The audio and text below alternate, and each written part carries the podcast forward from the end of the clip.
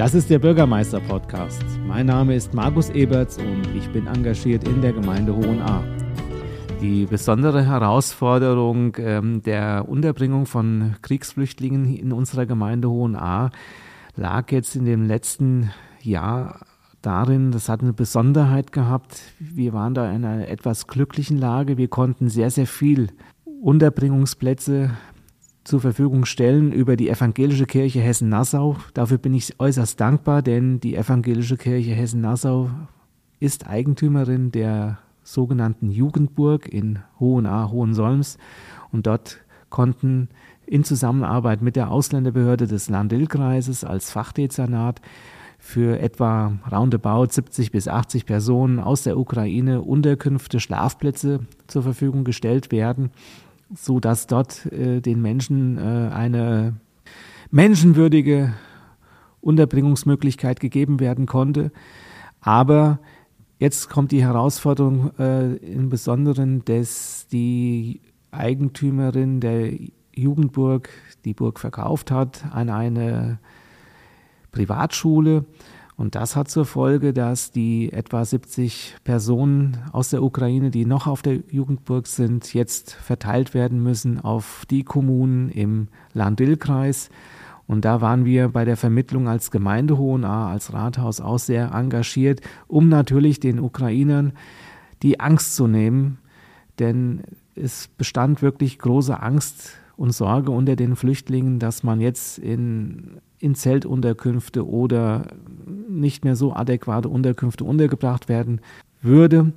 Und hier konnten wir durch Vermittlung mit Bürgermeisterinnen und Bürgermeistern von anderen Gemeinden und Städten schon dafür mithelfen und mitgestalten, dass die Angst und die Sorgen genommen werden konnten, indem die Menschen jetzt, die Ukrainer, in Wohnungen untergebracht werden konnten in anderen Gemeinden und dafür für diese Unterstützung und auch Zusammenarbeit, die wirklich einmalig war, äh, bin ich wirklich sehr, sehr dankbar. Es hat was Gutes gehabt. Man konnte den Menschen die Angst nehmen, Druck aus dem Kessel nehmen und somit das Ganze wirklich ähm, sehr, sehr ähm, entgegenkommend und auch sehr freundlich gestalten.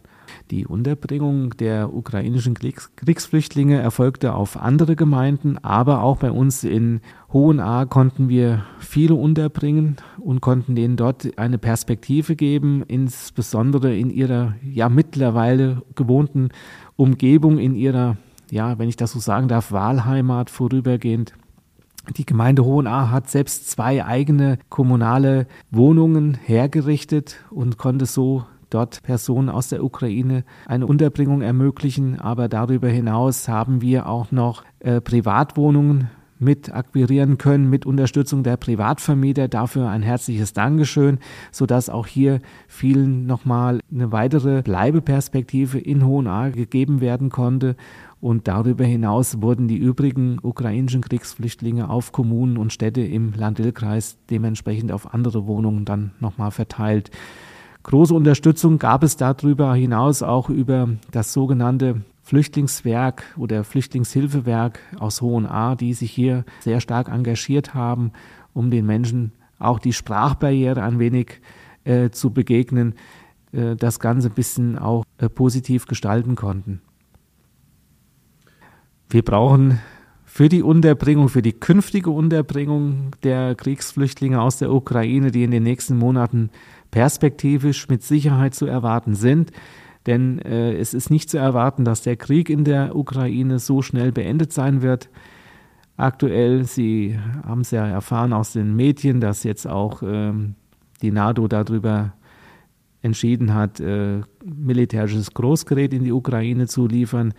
Ob dies zu einer schnellen Befriedigung der, des Konfliktes beitragen wird, da habe ich im Moment tatsächlich aufgrund der Nachrichtenlage meine Zweifel. Das wird dazu führen, dass wir weiterhin mit Menschen aus der Ukraine, äh, die vor diesem Krieg Schutz und Obdach suchen, eine Unterbringungsmöglichkeit bieten müssen.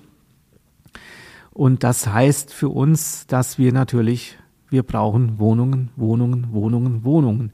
Und ähm, die sind nicht so üppig gesät, wie man sich das eigentlich gewünscht hätte, aber wir müssen irgendwie versuchen, miteinander, mit der Bevölkerung, aber auch mit staatlichen Stellen hier eine, die Situation lösen.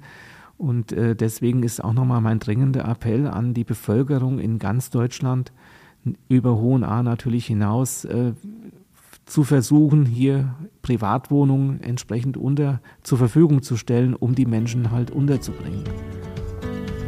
Gemeinsam und verantwortungsvoll die nächsten Schritte in die Zukunft gestalten. Das ist mein Auftrag.